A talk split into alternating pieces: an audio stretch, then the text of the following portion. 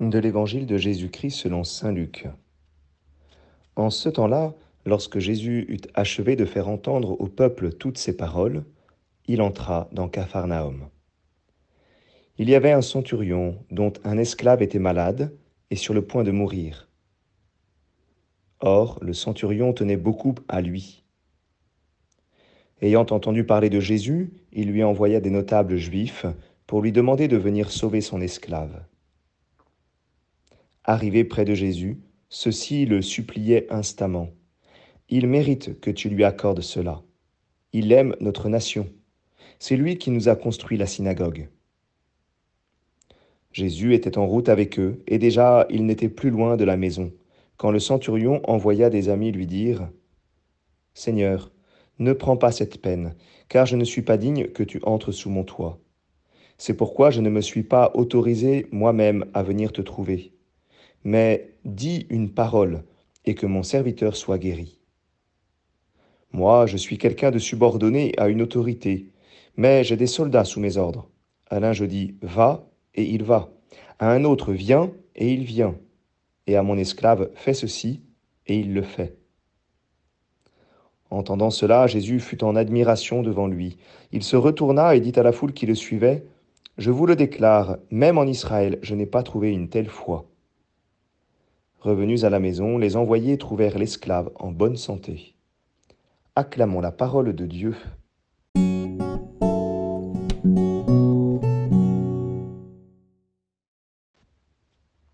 Bonjour à tous, j'espère que vous avez passé un bon week-end, prêt à, reprendre une nouvelle semaine. Alors on a un évangile aujourd'hui très étonnant. Pourquoi?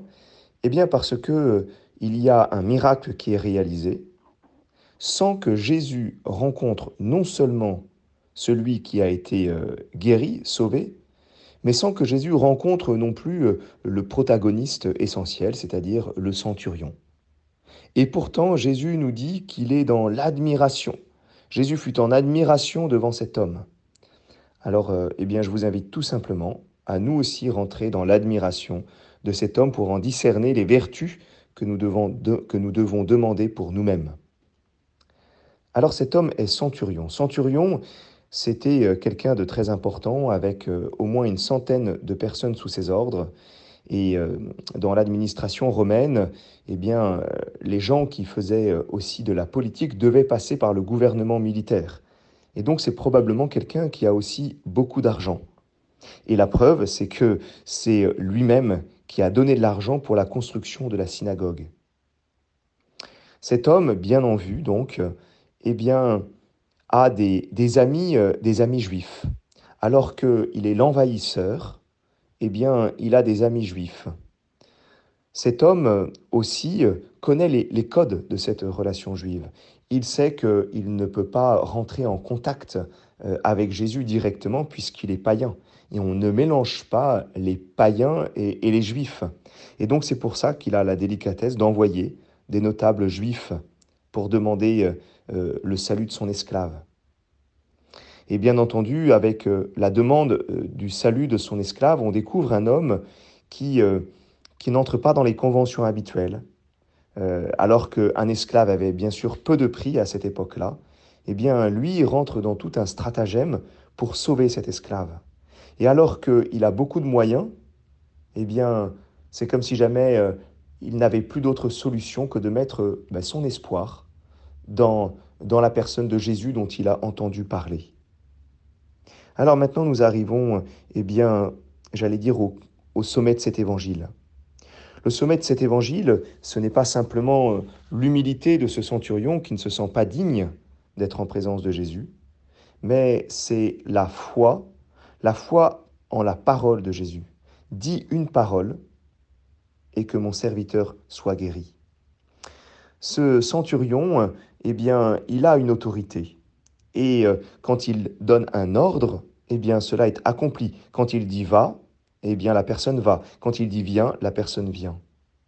Eh bien lui-même qui a une autorité reconnaît qu'il a une autorité qui est il a il y a une autorité qui est supérieure à la sienne.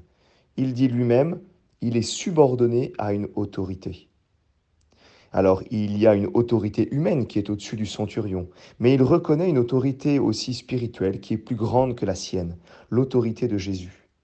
Et il reconnaît que la puissance de la parole de Jésus eh bien, est plus grande que la puissance de sa propre parole. Et c'est pour nous tellement important à entendre. La parole de Jésus est en effet efficace. Et efficace d'une manière tellement plus importante que celle d'un militaire. Alors à travers la figure de ce centurion, nous-mêmes, eh bien, ayons, ayons conscience eh bien, de notre indignité euh, et ayons confiance que euh, même si jamais euh, nous ne rencontrons pas Jésus directement, si Jésus nous paraît lointain, eh bien oui, nous pouvons quand même mettre notre confiance en la puissance de sa parole. Et alors oui, la puissance de la parole de Jésus pourra agir dans notre vie, pour nous-mêmes et pour ceux que nous aimons.